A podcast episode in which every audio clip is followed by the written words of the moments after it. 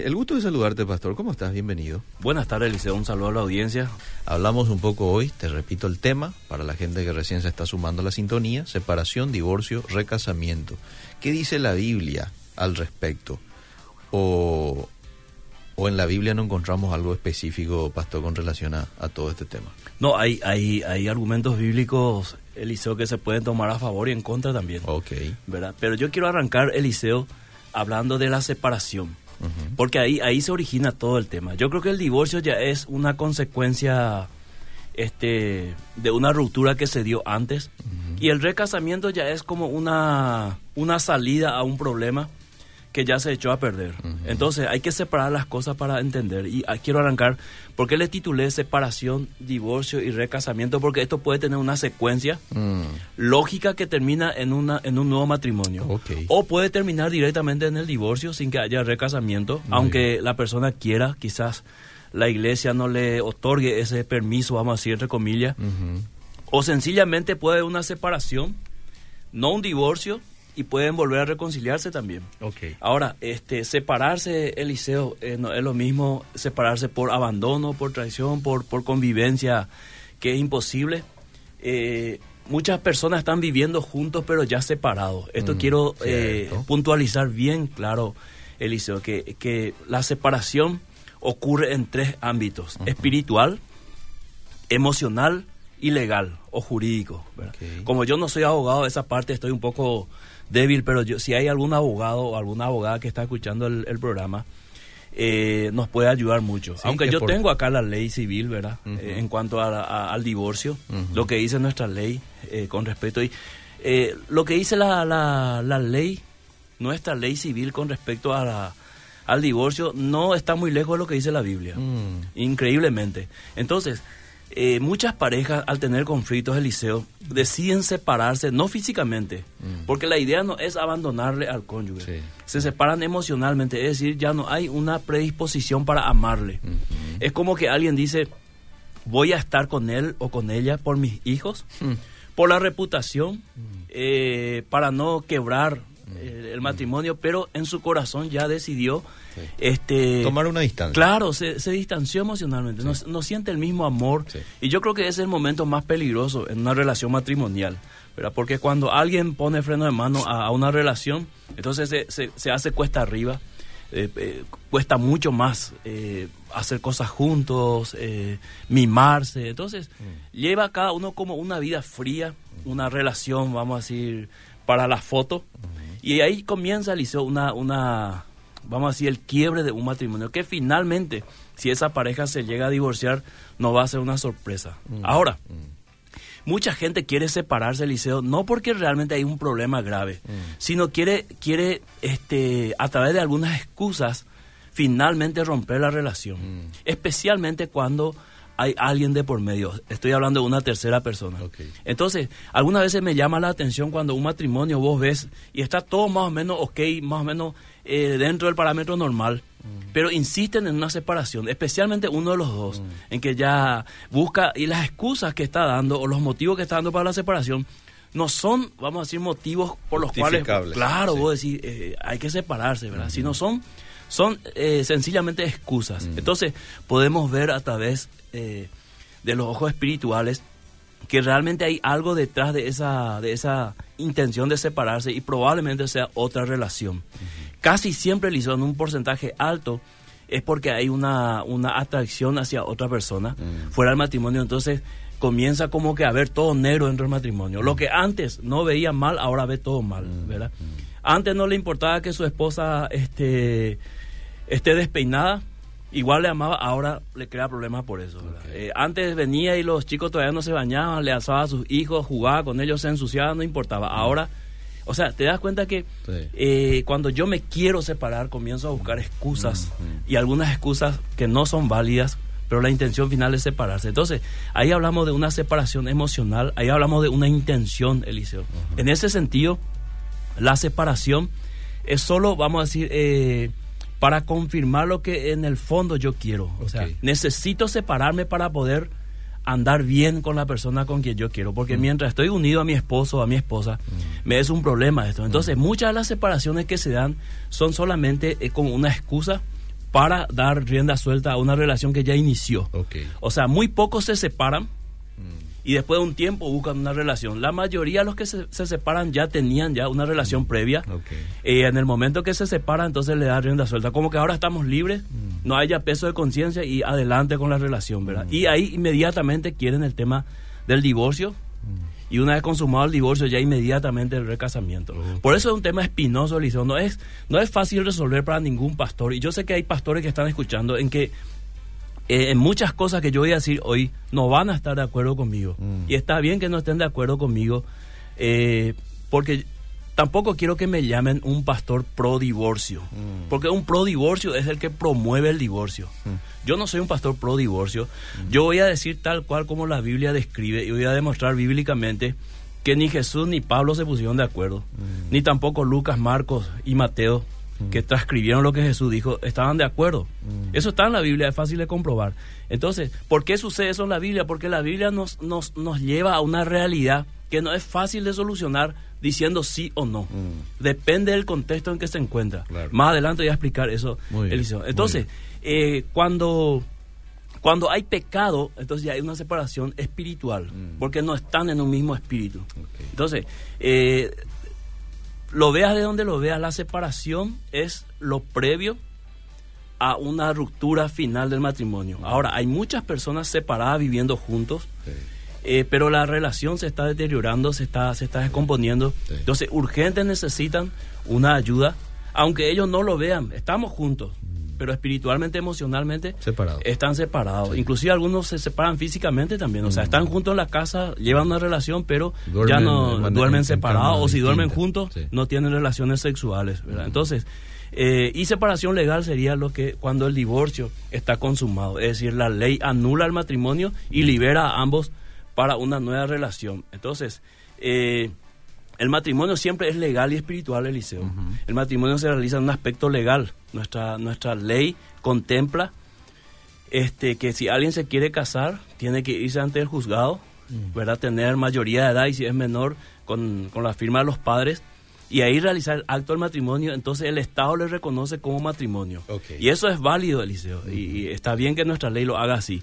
Entonces, eh, y delante de Dios, las personas conscientemente, eh, a través de una relación amorosa, deciden hacer un pacto indisoluble hasta que la muerte los separe. O sea, ellos dicen, nosotros nos vamos a amar y vamos a estar juntos hasta que la muerte nos separe. Lo que pasa que en la realidad hay otras cosas que no es la muerte que llega a separarlo. Ajá, ¿verdad? ajá. Entonces, en una naturaleza caída del ser humano es lógico que se dé eso. Mm. ¿verdad? Y en aquellos que sostienen el pacto y dicen, no, yo voy hasta la muerte, entonces hay algo superior que hace que esas personas, vamos a decir, cumplan ese pacto hasta que la muerte los separe. Entonces, aquí hay que ir entendiendo el tema de- del, del casamiento civil y religioso. Muy ¿verdad? bien, muy Entonces, eh, se puede disolver la unión y volver a casarse, pero en este aspecto tendrá que ser juzgado por Dios como fue el caso del adulterio en el Nuevo Testamento de la mujer adúltera. Mm. ¿Qué quiero decir, Eliseo, con esto? O sea, se puede divorciar una persona y volver a casarse. O sea, nuestra ley le permite. Ah. Más adelante voy a leer un poquito lo que dice nuestra ley. Pero si vos, Eliseo Rolón, Mm. te querés divorciar de tu esposa, vos lo podés hacer a través de la ley. Y la misma ley te, te, te habilita para armar una nueva relación. ¿Verdad? Te vas, te casas. Entonces, ese, eso que vos hiciste tiene que ser juzgado por Dios. Mm. Como fue el caso del adulterio de esta mujer, que fue juzgado por Jesús. ¿En qué sentido? Ellos le traen con la ley de, de Moisés, diciendo esta mujer fue sorprendida en adulterio, así que la ley nos dice matarla con piedra. Jesús dice, adelante, el que tiene, el que esté sin pecado, que lance la primera piedra. Entonces ellos, vamos a decir, eh, un poco eh, tocados en su conciencia, deciden alejarse y queda la mujer sola con, con Jesús y pregunta a Jesús, ¿dónde están los que te acusaban? ¿Verdad? Eh, ninguno te condenó y ninguno, Señor. Entonces él se suma también al grupo que se marchó y dice, yo tampoco, vete Y y, no no, peques peques más. O sea, Jesús estaba ah, introduciendo algo nuevo para la ley. No era costumbre dejarla viva a una mujer eh, eh, sorprendida en adulterio, ¿verdad? Entonces, Jesús le deja viva, le da la oportunidad de ir y rehacer su vida. Entonces, estos elementos bíblicos nosotros tenemos que tener en cuenta. No es aquí decir sí o no, sino ver todo el contexto bíblico que nos dice. Muy bien. Veamos algunos ejemplos, Eliseo, donde se puede dar una separación Mm. y posteriormente un divorcio y posteriormente un recasamiento, sin que esto implique que se tiene que dar como un ABC, Ok. eh, que ya lo expliqué antes. Muy se puede, puede haber la separación sin divorcio y puede haber divorcio sin recasamiento o se puede dar los tres. Mm. Ok. Escuchar lo que dice, eh, la negativa a mantener a la familia de parte de, vamos a suponer, vamos a tomar como un ejemplo al, al hombre, Mm. que, que es, vamos a decir, en donde generalmente recae más este el tema del, del divorcio. Negativa a mantener la familia. O sea, el tipo está casado, tiene tres, cuatro hijos y se niega a mantenerla. O sea, le dice a su esposa, si, si querés que los chicos coman y estudien, anda a trabajar. Yo no te voy a dar más ni un peso. Algunos me dirán, qué exagerado que sos pastor. Yo que soy pastor, Mm. no es que he visto una vez, Liceo, he visto varias veces Mm. y he participado como testigo de esta clase de decisiones. No le da ni un peso a su esposa, Sí. que se vea cómo come, ¿verdad? Que preste, que, que haga, que venda cualquier cosa, pero él no se responsabiliza más. Entonces, Pero sigue viviendo ahí en la casa. Sigue viviendo ahí, sí, exactamente. Sigue siendo el esposo y papá. Entonces, escuchar lo que dice la Biblia. Mm. Eh, eh, entonces, él le está sometiendo a algo, eh, a una privación grave a su familia. Sí, bien. Entonces, mira lo que dice la Biblia. Quiero que leas este pri- eh, 1 Timoteo 5, 8. Vamos a comparar un poco qué dice la Biblia con esta situación. Para dar un poco una, una, una base bíblica, para no hablar solamente eh, de, de posibilidades, sino una base bíblica, someter los principios bíblicos a la realidad y ver cuán cierto es esto. Porque si alguno no provee para los suyos y mayormente para los de su casa, ha negado la fe y es peor que un incrédulo. ¿Qué te parece, Eliseo? Hmm. Uno que no provee para su casa, Mm. ne- niega su fe. Peor que un incrédulo. Dice. Es que, o sea, alguien que está viviendo con esta clase de hombre, está viviendo con, con un hombre peor que un incrédulo. Imagínate. ¿Verdad? Entonces, aquí nos da la Biblia una, una, vamos a decir, una base para decir, en estas condiciones no se puede vivir. Mm. Ok. ¿Entendés? Entonces, si una mujer en esas condiciones se quiere separar, ¿qué le va a decir la iglesia? Mm. Habrá iglesia que le, que le dicen, no, no, te No, separes. No, continúa, ¿verdad? Vamos, vamos a orar. Y me parece muy bien, Eliso. Yo no voy a decir ahora está mal o está bien. Que la audiencia juzgue. Ah. Y al final de la programación, entonces, y si esto da para el otro martes, seguimos. Pero si me voy tranquilo hoy. Pero si, por ejemplo, esta persona, esta mujer es de su iglesia y ella viene y le hace este planteamiento a usted como pastor, usted le da, este, la, le habilita como para, este. A eso quiero llegar. Ok. No es que precisamente el pastor tiene que darle el ok o el no ok. Ajá. En esto también los pastores tienen que entender que nosotros no somos dueños de la decisión. Claro. Lo que hay que hacer es ser consciente de la situación y lo que dice la Biblia. Dice, el que debe proveer a su familia y no lo hace conscientemente, voluntariamente, y se jacta de no hacerlo, ha negado su fe. Es peor que un incrédulo. Entonces la misma Biblia comienza a juzgar ese, ese, ese comportamiento. Ahora, si yo me separo de, un, de un incrédulo, de alguien que dice ser creyente y ha negado su fe y actúa peor que un incrédulo, ¿es una mala decisión o es una buena decisión? Quiero que la audiencia me conteste esta primera pregunta en minutos. Ok. Pero si vos te separás de alguien que dice ser creyente, niega su fe con sus actos, y la Biblia dice, este es peor que un incrédulo. O sea, que un incrédulo haga eso es normal, pero que un creyente haga eso es anormal, es peor, dice. O sea, peor que un incrédulo tiene que ser ya, pero malo, ¿verdad? Entonces, la Biblia te abre el panorama. Entonces, nosotros tenemos que entender bien cuando una persona se está separando o se quiere separar, cuál es la razón concreta de su separación. Si alguien te viene y te plantea esto, tengo tres hijos y mi esposo no me da más dinero, no me quiere dar, y ya no, ya vendí todas mis cosas, no sé qué hacer, estoy desesperada. ¿Qué le vas a decir? ¿Verdad? Entonces, eh, muchas personas eh, piensan que eh, atarle a alguien en esas condiciones está siendo espiritual y está haciendo bien. Cuidado que puede cometer un error. Cuidado que puede cometer un error. ¿Por qué? Y más adelante lo voy a demostrar por qué, querido Eliseo. Pero quiero plantear este primer tema y que la audiencia vaya respondiendo. Bueno. Ojalá nos dé el tiempo, Eliseo, porque eh, quiero, quiero profundizar esto eh, a través de la Biblia y también tra- trayendo a la realidad. Quizás la audiencia que está escuchando, alguien está pasando esta situación. Sí, todavía ni seguro. llegamos al divorcio, estamos recién en la separación, Sí. y todavía ni llegamos al recasamiento. Sí, sí. Y todavía no llegamos y alguien puede ser pastor, Mm. Una vez recasado. ¿verdad? Pero no se preocupe que podemos hablar el próximo martes, podemos seguir. Si vos me autorizás, Liceo, entonces yo voy tranquilo. sí, y si llegamos al punto 2 y no llegamos, entonces hacemos los 10 que me falta el próximo martes. Terminamos. Ya está, ya está. 10 puntos.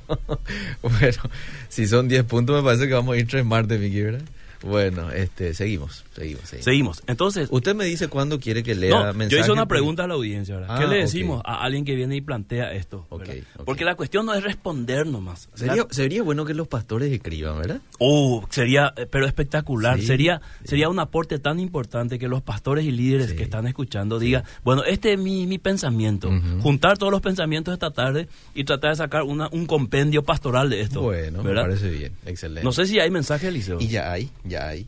A ver, este, respondiendo a su pregunta todavía, pero ya hay varios. Dice, eh, ¿qué versículo es el que estás mencionando? Primera de Timoteo. 5.8. 5, eh, capítulo 5, verso 8. Lo que se debe entender entre nulidad y anulabilidad de casamiento, pastor, dice. Vamos a llegar a eso. Bendiciones para los dos. Eliseo todos los días le escucho. Eh, hace 18 años que me divorcié en la iglesia católica. El sacerdote me había dicho que soy una pecadora porque me divorcié. Desde ahí me bauticé, me congregué en una iglesia. Hace tres años estoy en pareja con un excelente hombre y soy feliz con él. La separación es alejarse. El divorcio es cuando en el juzgado deciden la disolución conyugal. Se hace física y en lo material, dice ella. Voy al siguiente mensaje. Eliseo, pastor, tengo una consulta que tal vez no tenga que ver mucho con el tema, pero me gustaría saber si es válido decirle a una pareja que se quieren casar que sí o sí la ceremonia tiene que ser en la iglesia. ¿Qué fundamento bíblico tiene eso? Por ejemplo, la ceremonia religiosa ya puede ser en el salón donde va a ser la recepción, no obligatoriamente debe ser en la iglesia, pregunta. Eso es como el tema que tratamos el martes pasado, el sábado y el hombre, ¿verdad? Lo importante claro. es la ceremonia, no tanto el lugar físico. Muy bien. Eso Jesús lo vino a enseñar claramente, ¿verdad? Por eso dejó este, este Dios que el templo se destruya en el año 70. ¿verdad? el, el templo físico no era lo importante, ahora el templo espiritual era lo más importante. Puedes casarte en tu casa, en un salón, en la iglesia. Bueno, ahí está este resuelto el tema, bien respondido. El programa está interesante como siempre, me parece que están hablando de mi matrimonio y se me está aclarando mucho la mente, dice esta oyente. Yo me separé hace nueve meses, estuve orando, participando de cursos para matrimonios por cuatro años y la situación, en vez de mejorar, empeoró. Me golpeaba, era infiel y a lo último, ya dos años atrás, ya ni trabajaba y dejó todo encima mío y no aguanté más. Y yo hoy prefiero estar sola con mis cuatro hijos. Es duro, sí, pero yo estoy mucho más tranquila sin marido, dice. Qué situación. Bueno, Vamos a escuchar mucho de eso, este Eliseo, sí. de esa, de esa clase. Acá, ya hay una respuesta a su pregunta. ok, me con, escuchar. con respecto a la pregunta, cuando no hay provisión es anulable, pero antes se deben de sanar las heridas, etcétera, dice. Bueno. Vamos rápidamente, contesten a esta pregunta que ha lanzado hoy el pastor Miguel. ¿Qué usted le dice o qué usted le diría a una persona que viene y le plantea esta situación? Mi marido ya no me da, este, ya no provee para nuestros hijos, para mí, para los... no, es porque no trabaja, es porque no quiere. Es porque no quiere. Ahí está, sí. Se Probablemente- ha negado. Ah, Él trabaja, ¿eh? Claro, trabaja muy bien, gana muy bien, Qué pero no quiere proveer para lo suyo. Y la Biblia dice, este negó su fe y es peor que un incrédulo. Mm, Interesante lo que dice la Biblia, Eliseo. sí, sí, sí. Fuerte Muy- también. Muy clara, muy fuerte. Ok, mientras la audiencia se va sumando, Sí. este, el, el segundo punto es el maltrato físico grave. Aunque todo maltrato físico este, es grave, Eliseo. Sí. Eh, nadie puede decir, no, le di un tuque nomás. O sea, si- los maltratos físicos comienzan con un tuque y termina con la muerte de, de uno de los cónyuges. Mm. Entonces, eh, hay, hay cónyuges muy agresivos que son peligrosos, Eliseo. Muy peligrosos, ¿verdad? Porque son iracundos. Sí. Entonces apeligra a su cónyuge constantemente, ¿verdad? Y de esto tenemos testimonios varios eh, en, en la prensa, cómo ocurren eh, algunos algunos crímenes con ensanchamiento, con, con, con ira, con venganza. No le da una puñalada, le da 20, ¿verdad? Sí. Porque realmente eh, el- el- el- la agresión traspasa los límites. No es que estuve tan enojado y le di un tuque, sino si, puedo matarle, le mato. Entonces, esta persona vive en, en un constante eh, peligro. Y aquí hay que entender, yendo a la palabra de Dios como en nuestro primer caso, nos vamos a Gálatas 5, 19, 21, Eliseo. A ver. Donde claramente muestra el carácter de un hijo de Dios. Yo estoy hablando ahora mismo en la separación entre cristianos, ¿verdad? Porque entre incrédulos eso es normal, pero entre, entre cristianos no debería ser normal, pero ocurre y cada vez más y me preocupa como pastor. Entonces quiero de alguna manera eh, pintar el panorama y los pastores que están escuchando, los líderes, puedan ir analizando el tema, Mm. tema caso por caso. ¿Puedes leer esa parte, Eliseo? Envidias, homicidios, borracheras, es esa, ¿verdad? No, no, el... Gálatas el 5.21. 21. Sí, envidias, homicidios, borracheras, orgías y cosas semejantes a estas. En cuanto a esto, os advierto, como ya os he dicho antes, que los que practican tales cosas no heredarán el reino de Dios. Entonces, también ahí el, eh, el versículo siguiente habla del fruto del Espíritu. El fruto es amor, gozo, paz, paciencia, sí. benignidad, sí. Entonces, mansedumbre. en un maltrato, en una violencia, en constante violencia, no se ven los frutos del Espíritu Santo. Mm, Hay más bien fruto de, de carnalidad. Sí. Entonces, eh, algunas veces la relación es insostenible. Estamos hablando siempre del caso de la separación. Que una persona venga y te diga, eh, mi marido me pega día de por medio, ¿verdad? Me agrede, la otra vez me pegó, me rompió la cabeza, me Ay. echó mi diente, eh, me pegó frente a los chicos, eh, me jugó con un cuchillo y gracias a Dios me esquivé, ¿verdad? Eh, ¿Qué le, consejo le darías? Lanzo la misma pregunta a la audiencia, ¿verdad? Eh, para, ¿Por qué hago esto, Eliseo? A propósito, para mostrar que no es una cuestión de sentarse en una mesa y decirle no te divorcies, no te separes.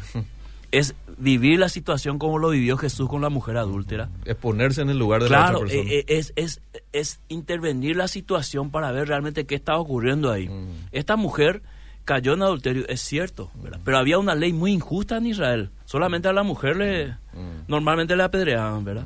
Entonces eh, Jesús vino a, equilibrar las cosas. Mm. Y en la época que sucedía esto, Eliseo, también la mujer no era absolutamente nada, no tenía derechos.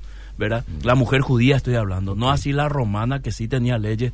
Fíjate, por ejemplo, que la mujer eh, eh, romana podía ella ella divorciarse y volverse a casar. La mujer judía no. El divorcio lo propiciaba el varón y le soltaba a la mujer, ¿verdad? Entonces, había leyes eh, que no eran tan justas que Jesús vino a equilibrar el tema, ¿verdad? Cuando él habla del divorcio. Y no es como muchos dicen, ¿verdad? Jesús vino a prohibir el divorcio y directamente terminó ahí. Hay que analizarlo, qué es lo que Jesús quiso decir cuando habló del divorcio y por qué los fariseos le preguntaron. ¿Verdad? Y voy a adelantarme un poco al tema antes de concluir este maltrato físico.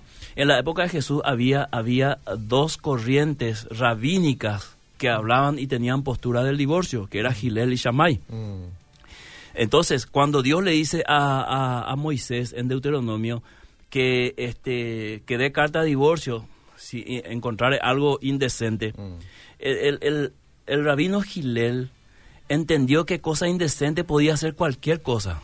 Y iba desde, desde cosas tan sencillas como quemar la comida o no atarse el cabello. Entonces, consideraba, si el marido consideraba eso algo indecente, podía darle carta de divorcio. Mira la injusticia que había. O sea, Dios le dio una ley de divorcio a Moisés para aplicarlo en el pueblo y él, otra vez el hombre lo transforma a su, a su conveniencia. Sin embargo, Shammai fue un poco más este, prudente, un poco más equilibrado y dijo, no, cosa indecente tiene que ser algo demasiado grave ya, ¿verdad? ok. demasiado grave como para romper. Y yo creo que Shammai tenía algo de razón en ese sentido. Tampoco vos cuando estás casado te puedes separar por cualquier cosa. Claro. Ahora, yo no quiero que la audiencia me interprete, ahora el pastor está diciendo, entonces vamos a separarnos todos. No, yo no estoy diciendo eso, yo estoy pintando situaciones en las cuales una separación es lógico. Claro. ¿Entendés, Eliseo? O sea, acá estamos hablando de un maltrato físico grave. Mm. Entonces, hay un versículo que dice, el fruto del Espíritu es paz, gozo, amor, y vos encontrás un tipo que le está matando a su esposa, Mm. y ella se quiere separar, Mm. y vos le decís, no, quédate ahí, aguantá, ¿verdad? Mm. Y eh, esas son las cosas que son difíciles de manejar. Claro. Entonces, tiene que haber una, una, eh, un apoyo bíblico que a mí me dé la libertad de actuar para el bien. Eso es lo que la au- audiencia tiene que entender, Eliseo, que, que cuando yo quiero hacer el bien, Mm. voy a encontrar sustento bíblico. Cuando yo quiero hacer mal, también voy a encontrar oposición bíblica. Mm. Acá, acá está el tema. Un tercer, tercer ejemplo es cuando hay es peligro para la vida espiritual muy grave. ¿En qué sentido, Eliseo?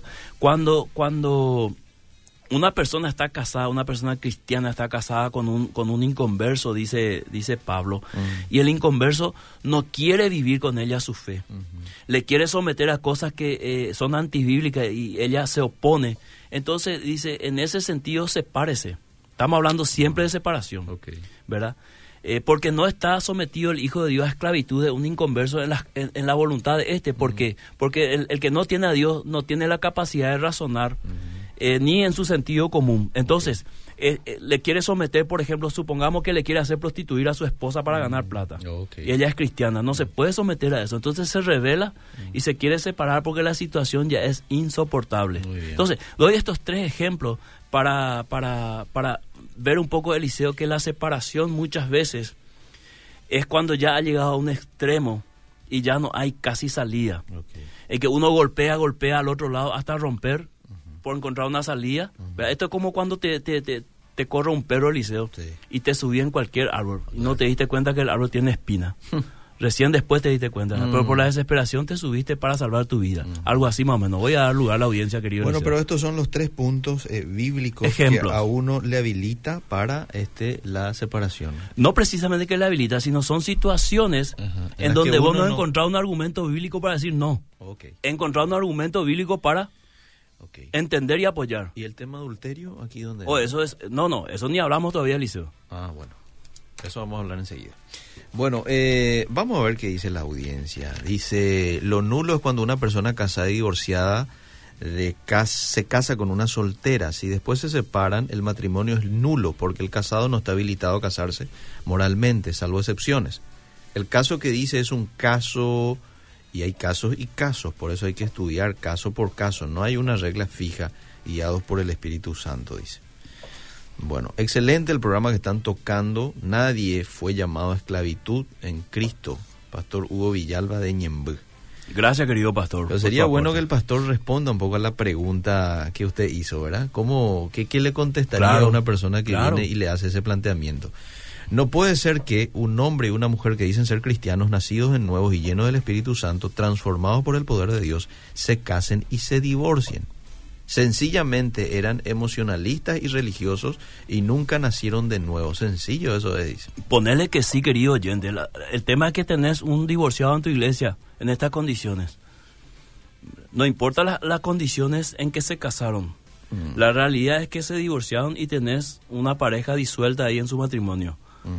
Y posiblemente con ganas de querer casarse y rehacer su vida. Una persona este, una persona que se separó por algo emotivo, después se volvió a casar. Esa persona está en adulterio, Pastor Miguel. Depende, querido Eliseo. Como, eh, ahí está el punto donde nosotros tenemos que ir a la Biblia y remar ahí. Ah. Y algunas veces no es tan fácil remar en la Biblia. Mm. Eh, si, si el hombre engañó a su esposa y se separan y él reinicia una relación, Mirándolo bíblicamente, él está en adulterio. La que fue engañada, ¿verdad? Mm. La que fue víctima, si se casa, no. Mm, ¿Entendés? Eso tiene que ver con lo que Jesús responde en, el libro de Mateo a los fariseos, cuando él dice, a no ser por, casa, por causa de eh, fornicación, que muchos interpretan que solamente se puede traducir como porneia en el griego, mm. ¿verdad? Y, no, y no como adulterio.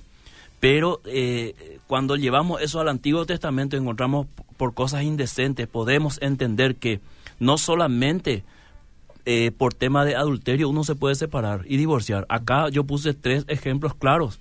Mm. ¿Entendés? Entonces, cuando Jesús dice a no ser por inmoralidad, y inmoralidad se puede variar, Eliseo, se puede ampliar mm. todas aquellas cosas que ya traspasan lo moral, mm. ¿verdad? Entonces, eh, ahí hay no solamente adulterio, una inmoralidad puede ser, por ejemplo, este obligarle a tu esposa a, hacer una película pornográfica, a mm. tener sexo con animales, a tener una relación homosexual. O sea, no podemos limitar solamente a fornicación, como muchos eh, interpretan que solamente era por el tema de que los judíos antes de casarse ya tenían una relación de matrimonio. Mm. Y si ahí ocurría eh, la, la, la, infidelidad, ahí podía ocurrir el divorcio. Mm. ¿verdad? Ok, bueno, ahí está. Eh, una persona que no asume su responsabilidad, negándose a aportar lo que se necesita en la casa, para comer, sus hijos, o sea, para vivir, dice esta persona, está incurriendo en un acto casi criminal, por lo que se convierte en una agresión, no solamente psicológica, sino física, y para su propia familia. Por lo tanto, abrirle la puerta de la jaula en la que tiene sometida a su familia y que se vaya. Es la opinión de este. Concuerdo en dos cosas con ella. Es un acto criminal, Eliseo. Sí. Teniendo la capacidad de, de dar como cristianos nosotros tenemos que dar y no querés dar y más a tu familia. Por eso que Pablo dice, esto es peor que un incrédulo. ¿verdad? Entonces, eh, lo que dice ella es, es, es una verdad. Mm. Vos no necesitas muchas veces, fíjate que la Biblia dice, el que odia a su hermano es un criminal también, mm. es un asesino. O sea, tenés que verlo desde el punto de vista bíblico en que la Biblia se abre, Eliseo. Sí. Eh, no se cierra, se abre. O sea, si la Biblia te dice, si vos odias a tu hermano, sos como un homicida, mm. te está diciendo, mira, para, para Dios, el que mata a alguien, el que odia a su hermano, es casi igual. Mm. Claro que las consecuencias son distintas. Vos por odiar a alguien no te vas a ir preso. ¿Entendés? Pero delante de Dios, el odio te puede generar después la intención o el deseo de eh, concluir tu odio en un asesinato. Por eso es peligroso eso. Igual ocurre con el adulterio cuando Jesús dice, cuando mira a alguien eh, hoy te escuché en la devocional, hablaste de la tentación, muy lindo mensaje. Y ahí Jesús dice, el adulterio ya comienza en el corazón, en la intención. Sí, señor. ¿Verdad? Ya adulteró, dice, no es que dice va a adulterar. O sea, ya está ahí, ¿verdad? Porque tiene ese deseo, juega con eso, se, se, deleita con eso. Entonces, eh, ¿qué, va, ¿a qué le va a llevar eso? A que finalmente arme una relación con alguien y termine en la cama. Entonces, por eso es que cuando nosotros navegamos en la Biblia, Eliseo, tenemos que dejar que la Biblia nos lleve, no nosotros llevar a la Biblia donde queremos. Muy bien, muy bien. Bueno, Peter probablemente ya se vaya un poquitito más adelante de lo que usted ya preparó, ¿verdad? Porque dice, una persona divorciada, separada, recasada, ¿puede servir en la iglesia? ¿Puede ser pastor en una iglesia? Buena pregunta, Liceo. Muy buena pregunta. Buena pregunta. En primer lugar, hay que analizar el caso si su separación, su divorcio fue antes de Cristo. Okay. Antes de conocerle a Cristo es totalmente otra historia, Eliseo. No tenía el conocimiento de Dios, cometió un error eh, y luego conoció a Dios, empezó una nueva vida. ¿verdad?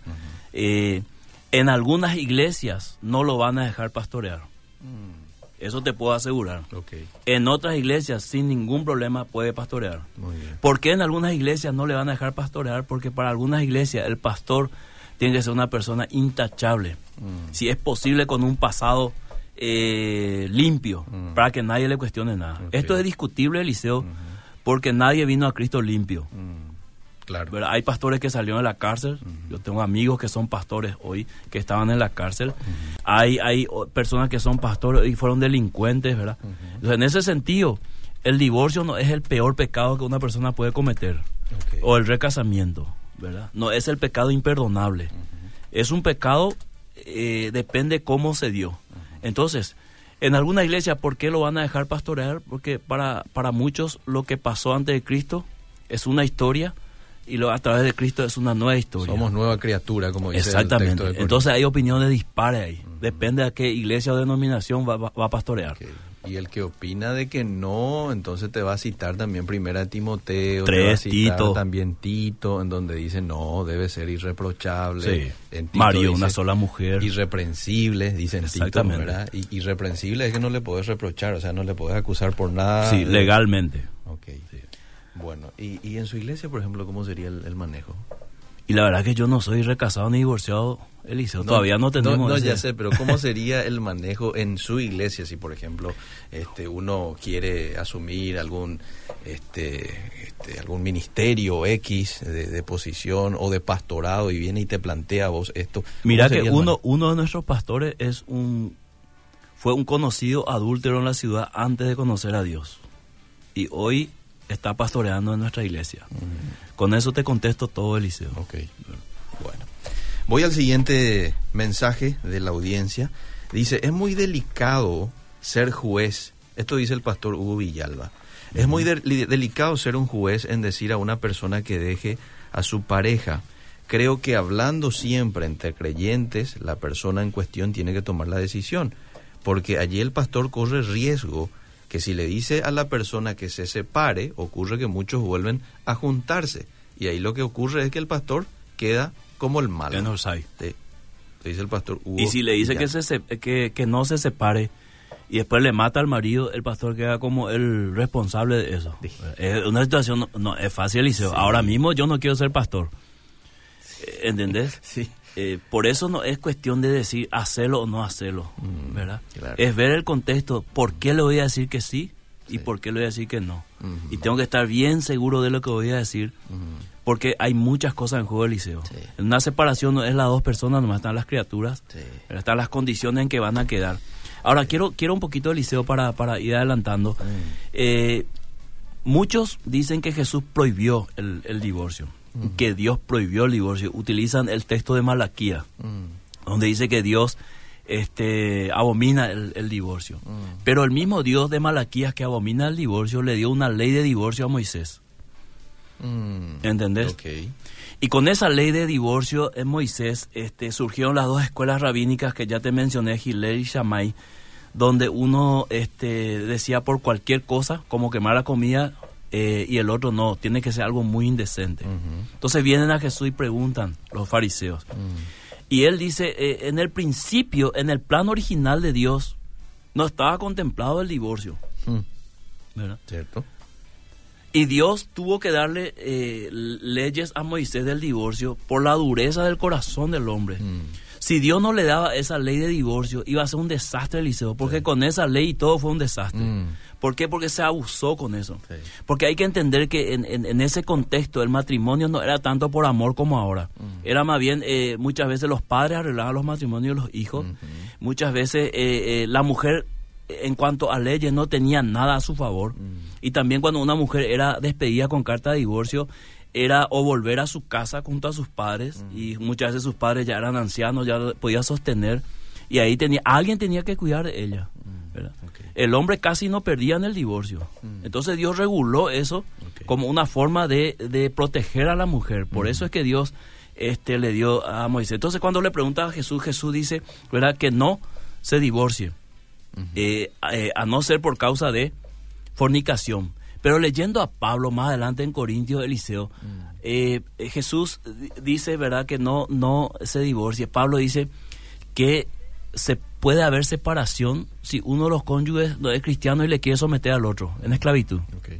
Viste que ahí ya se abre el panorama. Sí. Y fíjate, en Mateo, Jesús permitió el divorcio en caso de inmoralidad.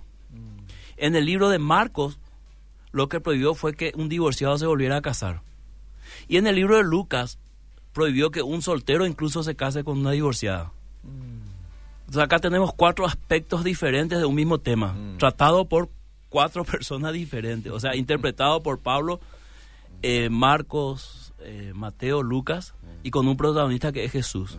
Entonces, ¿qué, ¿qué quiere decirnos la Biblia con esto? Que cuando hablamos del tema, la Biblia nos habla un panorama de acuerdo a la situación en el cual estamos viendo, porque ahí introduce el tema de un soltero, no tenía nada que ver ahí, ¿verdad? Mm. Pero este eh, Lucas lo, lo describe así, el que se casa con la divor- divorciada, siendo soltero, se casa con la divorciada, comete también adulterio, dice.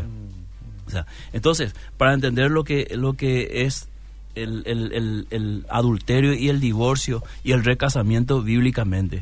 Entonces, no es solamente una cosa, son varias en una cosa.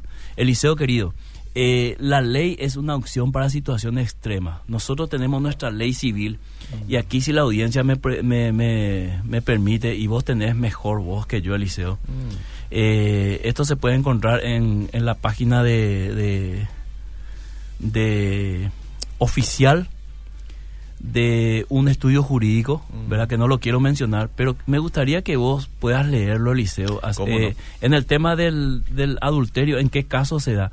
Es, es Según la ley. según nuestra ley, ¿verdad? Para ver nomás cómo la Biblia se ajusta en algunos casos en eso, ¿verdad? Muy bien. ¿Desde dónde quiere que lea aquí? Creo que ahí donde, donde inicia... Artículo 1, ¿verdad? Sí. Esta ley establece el divorcio que disuelve el vínculo matrimonial y habilita a los cónyuges divorciados a contraer nuevas nupcias. Primer punto del liceo. O sea, legalmente una persona, siendo cristiana o no siendo cristiana, puede divorciarse y volverse a casar según nuestra ley. Ok, Ok, bueno. No hay divorcio sin sentencia judicial que así lo decrete. Artículo 2.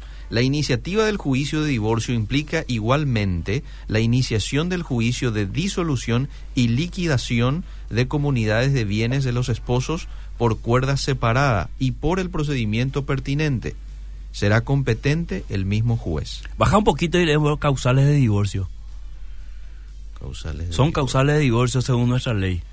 Ah, aquí está. Causales de divorcio está en el artículo 4. Uno, el atentado de uno de los cónyuges contra la vida del otro. Dos, la conducta inmoral de uno de los cónyuges o su incitación al otro a cometer adulterio, prostitución u otros vicios o delitos. Tres, la sevicia, Sería agresión Sí. ah, malos grave, tratos, sí, maltrato, malos sí. tratos, injurias.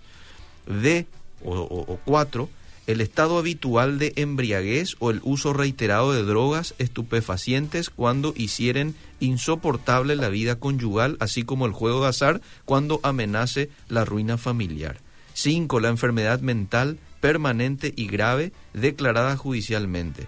6. El abandono voluntario y malicioso del hogar por cualquiera de los cónyuges. Incurre también en abandono del cónyuge que faltase los deberes de asistencia para con el otro o con sus hijos o que condenado a prestar alimentos se hallase en mora por más de cuatro meses consecutivos sin causa justificada. 7. El adulterio.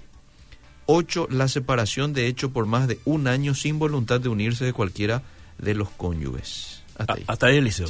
Hasta ahí. Fíjate, fíjate, entonces, si una persona recurre a la ley Mm, por alguno de estos motivos, la ley dice sí, este, te podés divorciar, ¿verdad? Ahora, nuestro gran tema es, este, ¿qué dice la iglesia? Ajá. Ese es lo que los hermanos quieren escuchar, Sí. ¿verdad? sí.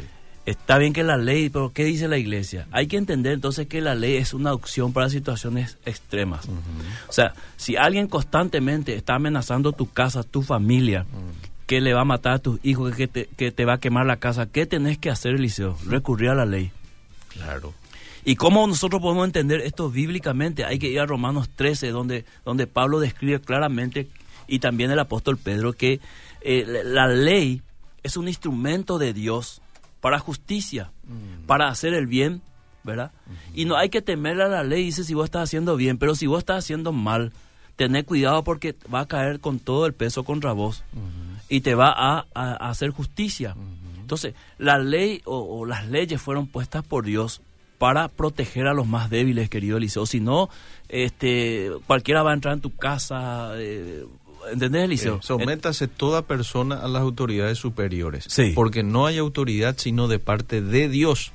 Y las que hay por Dios han sido establecidas. De modo que el que se opone, dice, a lo establecido por Dios resiste. Y los que resisten acarrean condenación para sí Esa- mismos. y fíjate que la mayoría de nuestras leyes tienen que ver también con la Biblia. Sea, nuestra ley castiga al que mata a alguien, ¿verdad? Ajá, Eso está en la Biblia. Sí. Castiga al que roba. Sí. Y en este caso le otorga la separación o el divorcio o la anulación del matrimonio a alguien que está en esas condiciones que nosotros acabamos de pintar, Mm. ¿verdad?